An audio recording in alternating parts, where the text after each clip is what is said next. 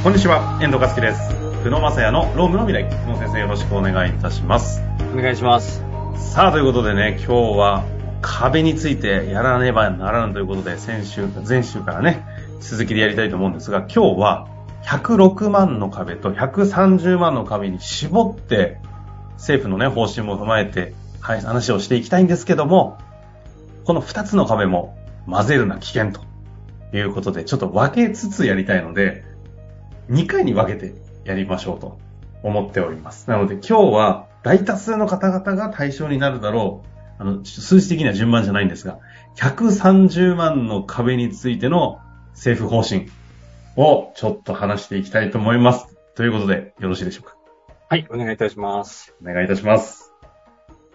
まずあの、前回のポッドキャスト聞きまして、はい。思いのほか難しすぎると。あの、で、でまあ、106万円のところもなんで106万円なのって言われるのが、まあ、8万8000かける12ヶ月で105万6000じゃないのかとか言われるんですけど、まあ、106万円なん、100いわゆる106万って言われてるような壁なんですけど、はい。で、この壁っていうのは、これちょっと、あの、改めて復習ですけど、社会保険の適用拡大って言いまして、ですね、101人以上の会社しか存在しない壁なんですね。はい。なので、うちの従業員は、まあ101人以上ではないと、100人以下であるっていう風になれば、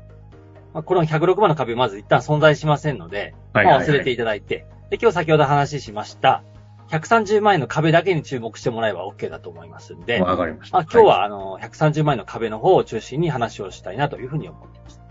で、はい。あの、前回あの6つの壁ってやったんですけど、よくよく考えそたら。はいはい。もう一個壁があったなっていうのが、実はあの4分の3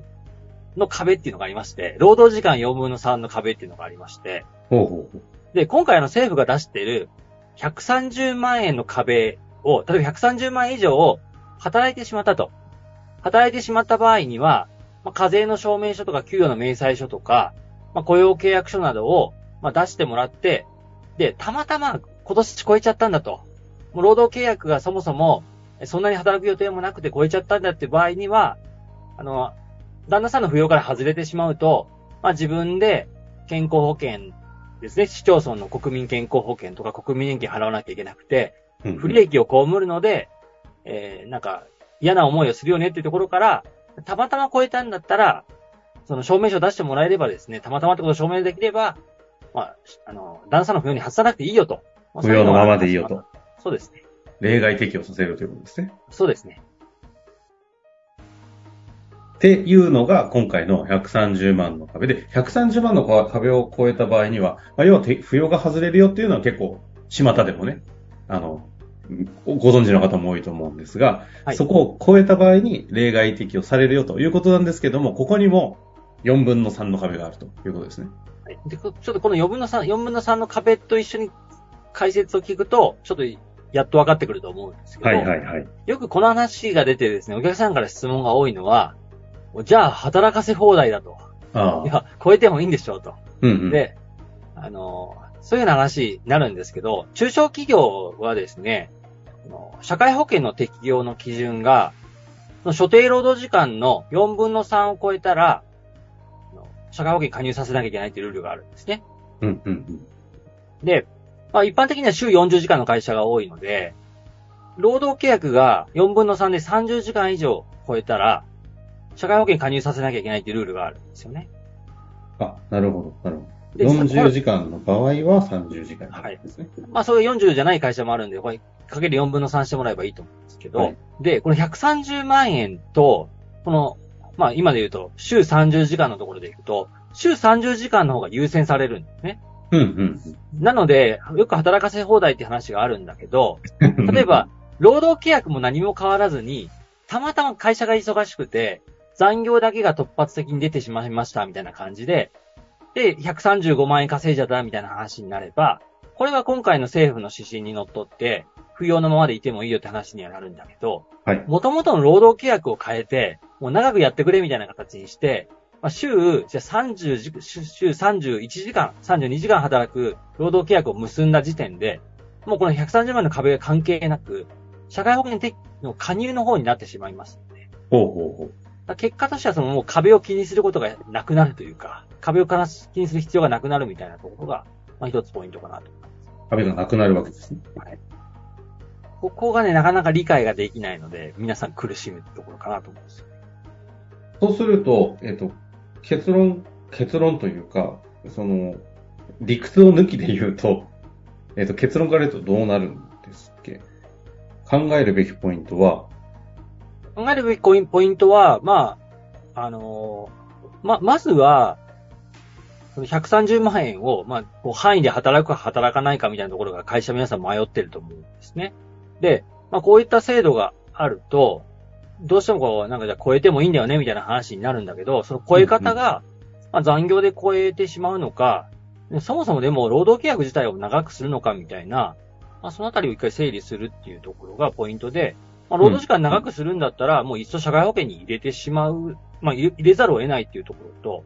あと、一旦入ってしまえば、稼ぐは稼ぐほどいいって話になるので、うんうんうん。まあ、なんで思い切って、まあ、時給を上げるとかですね。まあ、そういった方向に、えー、行くしかないんじゃないかなっていうのが、まあ、今思っている、ね。これ、あの、社保に入れるという話は、イコール扶養から外れるという意味で使っているっていうことでいいんですよね。そうですね。なるほど。これ、あの、見えなくなるんで、大前提としては、要は、国としては、130万の壁とかっていうのを超えて働いてほしいっていう大前提があるわけですよね。そうなんですよ。だからもう、この壁を作ってしまったがために、壁の調整のために、まあ、会社の方も管理のコストも大きいし、うんうん、で特に働く方からすると、年末まあ、なんかまあ、もちろんこれ130万円でなかなか複雑で見込みとかいろいろあるんですけど、まあ、その税務の方も不要とかありまして、とにかく所得調整みたいなのをみんな入れるんですね。うんうんうん、そうすると労働力としてはもう安定しないので、まあ、使う方もすごく大変なみたいなことがあるので、とにかく作ってしまった壁ではあるんだけど、まあ、なんとか取っ払いたいっていうのが、まあ、今の国が考えているところじゃないかなと。労働力を市場に投下していきたいためにも130万で抑えちゃっているこのブロックをぶち壊して働いてほしいと。はい、いや、まあ、あとは、あれですよね、今、来年からですね、あの、令和6年か。51人、10月からですね、51人以上の会社が、まあ、週に、ね、はい、適用拡大という形で週に10時間以上、月額8万8000円以上、えまあ、2ヶ月以上雇用見込みがあって、学生でない人は社会保険に加入させなきゃいけなくなるので、要はに、どんどんどんどん社会保険のライン、加入ラインが、あのこう、労働時間が短くなってくると、みんなが入るようになってくるわけですよね。うんうんうん。と自然に壁もなくなっていくし、まあ、この流れでいくとどっかで社会保険全員加入の時代が来るんじゃないかな。まあ、週20時間超えたら全員、20時間以上だったら全員加入の時代が来るんじゃないかなと思って、まあ、そうやって壁をなくしていこうというのが、まあ、国の方向性かなと。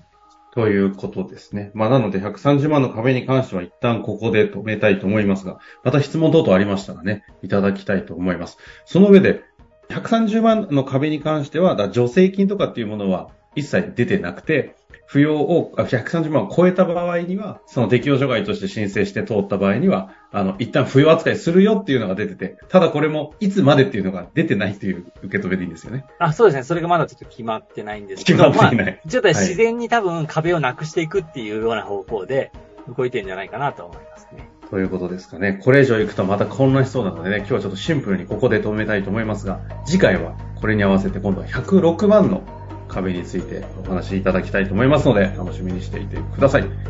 何かありましたら質問お待ちしております。久野先生、ありがとうございました。ありがとうございました。